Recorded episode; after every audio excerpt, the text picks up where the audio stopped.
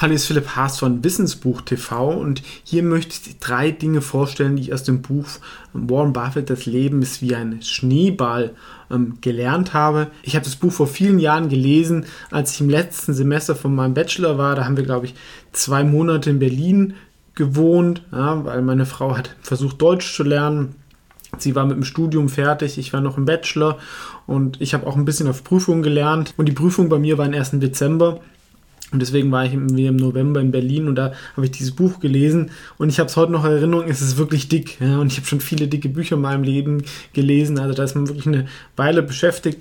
Das Leben von Warren Buffett, dem größten Value-Investor, ist aber auch wirklich sehr ähm, beeindruckend und es gibt einfach auch viele Sachen zu erzählen und selbst in dem Buch sind mir ein paar Sachen zu kurz gekommen, gerade so die Anfangszeit als er diese Warren Buffett Partnership gemacht hat. Ja, weil viel redet man über Berkshire Hathaway. Dieses Unternehmen hat eigentlich nur durch Investments zu einem der Top 10 Firmen der USA ausgebaut, ohne jetzt irgendwas erfunden zu haben oder wirklich unternehmerisch tätig zu sein. Unternehmerisch tätig war er nur ganz am Anfang, als er irgendwie Flaschen verkauft hat. Im Urlaub, ja, da hat er, glaube ich, ein Sixpack gekauft für ähm, 30 Cent und hat dann die einzelnen Flaschen für, glaube ich, 10 Cent oder sowas verkauft. Und er hat auch ähm, Gaming-Maschinen vermietet, was auch ein ganz interessantes Geschäftsmodell ist. Es gibt halt auch den frühen Warren Buffett, der sehr von Benjamin Graham beeinflusst worden ist, der sehr auf Substanz gesetzt hat. Und dann gibt es den späten Warren Buffett, der mehr von Charlie Munger, seinem heutigen Partner Berkshire Hathaway, beeinflusst worden ist, wo er mehr auf Qualität ähm, Wert legt. Und er hat ja auch gesagt, ich kaufe lieber ein gutes Business zu einem fairen Preis als ein schlechtes Business zu einem sehr guten Preis. Ja, aber langfristig kommt halt dieses Compounding ähm, zum Tragen. Und das ist auch das, was ich, die eine Sache, die ich aus dem Buch gelernt habe, natürlich aus vielen anderen. Warren Buffett ist einfach ein sehr gutes ähm, Beispiel dafür, wie weit man es da bringen kann, wenn man einfach 20, 25 Prozent jedes Jahr Rendite macht. Dann kann man fast aus dem Nichts zum reichsten Mann der Welt werden. Und er war das nicht jetzt mit ähm, fast 90, sondern auch schon vor 10, 20 Jahren. Hat dann viel gespendet, deswegen ist es aktuell nicht mehr. Und er wurde natürlich auch durch die digitalen Firmen überholt, was er selber auch ein bisschen verpasst hat, weil auch mal eine Kritik von mir in diesem Video von meinem Hauptkanal investorsearch.net, aber sicherlich auch ein Investor, gerade der später Warren Buffett, der mich geprägt hat. Das Buch selber wurde von einer ehemaligen Analystin ähm, geschrieben, die Berkshire Hathaway gecovert hat. Und deswegen kannte sie halt das Unternehmen auch ganz gut und auch ihnen einen persönlichen Zugang gehabt. Ja. Und jetzt nochmal diese Macht des Zinseszinseffekts. Ja, ist vor allem halt früh auch wichtig, Kapital aufzubauen. Wenn man da keins hat, dann kann es auch hilfreich sein, unternehmerisch tätig zu sein und ähm, da heißt sich halt was dazu verdienen, wenn man im normalen Job halt nicht so viel verdient. Da muss man halt wirklich arbeiten, weil wenn man das vor allem in den jungen Jahren macht, dann kann man im Alter diese Früchte ernten, vor allem wenn man halt dann gut investiert. Und lieber macht man es dann als irgendwann später wo es dann nicht mehr so viel Früchte bringt. Ja?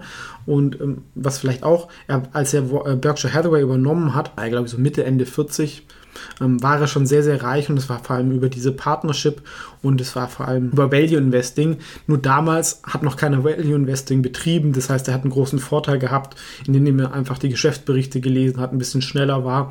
Ähm, die Leute haben damals noch nicht nach Bewertung geschaut oder sehr, sehr wenig und er hatte natürlich einen riesen Vorteil gehabt. Das kann man sich heute gar nicht mehr so vorstellen. Wie gesagt, dieser Zinseszinseffekt zeigt, man kann nur durch Aktieninvestments zum reichsten Mann der Welt werden aber vor allem halt auch durch Value Investing und durch Qualität. Das sind so zwei Sachen. Das zweite, worüber er immer viel redet, ist der Float von Versicherungen. Ich habe eben gesagt, ähm, er ist vor allem ein Value Investor. Aber was man nicht vergessen darf, die wichtigste Branche waren eigentlich Versicherungen. Und hier hat er einen großen Vorteil gehabt, weil er hatte, glaube ich, National Indemnity früh gekauft. Und die waren im Bundesstaat tätig, wo er eine hohe Aktienquote haben konnte von dem Float.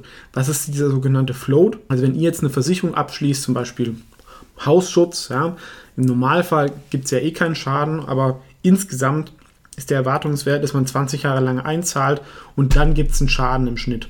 Und diesen Float kann man halt anlegen und wenn man das gut macht, hat man halt einen riesen Vorteil, weil man kann einen besseren Kundenservice haben, man kann preislich besser sein und andere Versicherungen sind halt viel konservativer und er als Gründer geführtes Unternehmen und bester Investor konnte das halt machen und das war dieser Flow, deswegen redet er da auch immer drüber. Deswegen konnte Versicherung auch profitabel sein, selbst wenn die Prämienzahlungen nicht ausreichen für Schaden und Vertrieb und ähm, Verwaltung, weil sie halt dieses Geld verwalten. Und deswegen ist auch ein Problem, wenn die Zinsen halt so niedrig sind für viele Versicherungen, die 90% in Zinsanlagen ihr Geld investieren. Und das Dritte, was glaube ich auch ein bisschen unterschätzt wird, weil oft heißt ja irgendwie Warren Buffett kauft irgendwie ein günstiges Unternehmen, dann schaut man aufs KGV aber er ist neben Value Investor ist er auch ein Käufer von Unternehmern und das hat ihm vor allem am Anfang viel geholfen. Er hat eher alte Unternehmer gekauft, die das dann noch ein paar Jahre weitergemacht haben. Die musste er nicht managen. Dadurch konnte er auch eine sehr dezentrale Struktur aufbauen, was funktioniert hat. Es gab weniger Principal Agent Problematik. Und er konnte auch eine besondere Kultur aufbauen. Ja, weil die gesamte Firma wird ja eigentlich nur so von 20, 30 Leuten ähm, geführt in dem Zentralbüro. Und das ist bei dieser Größe natürlich schon beeindruckend. Und es geht halt nur, wenn die einzelnen Leute eigentlich diese Auftragstaktik folgen, was auch die Deutschen im Zweiten oder Ersten Weltkrieg gemacht haben. Hier ist allerdings auch zuletzt ein bisschen das Problem, weil, glaube ich, halt er spricht jetzt nicht mehr die Sprache von den aktuellen Unternehmern und hat auch nicht mehr das Netzwerk, ähm, weil er einfach zu alt ist und ähm, die typischen halt da jetzt auch schon weg sind. Aber er hat halt auch viel dann von dieser Menschenkenntnis ähm, profitiert, dass er halt auch nicht irgendwie Deals zwei Wochen verhandelt hat, sondern wenn er sich mit der Person verstanden hat, wusste, das ist die richtige Person, macht er einen Deal.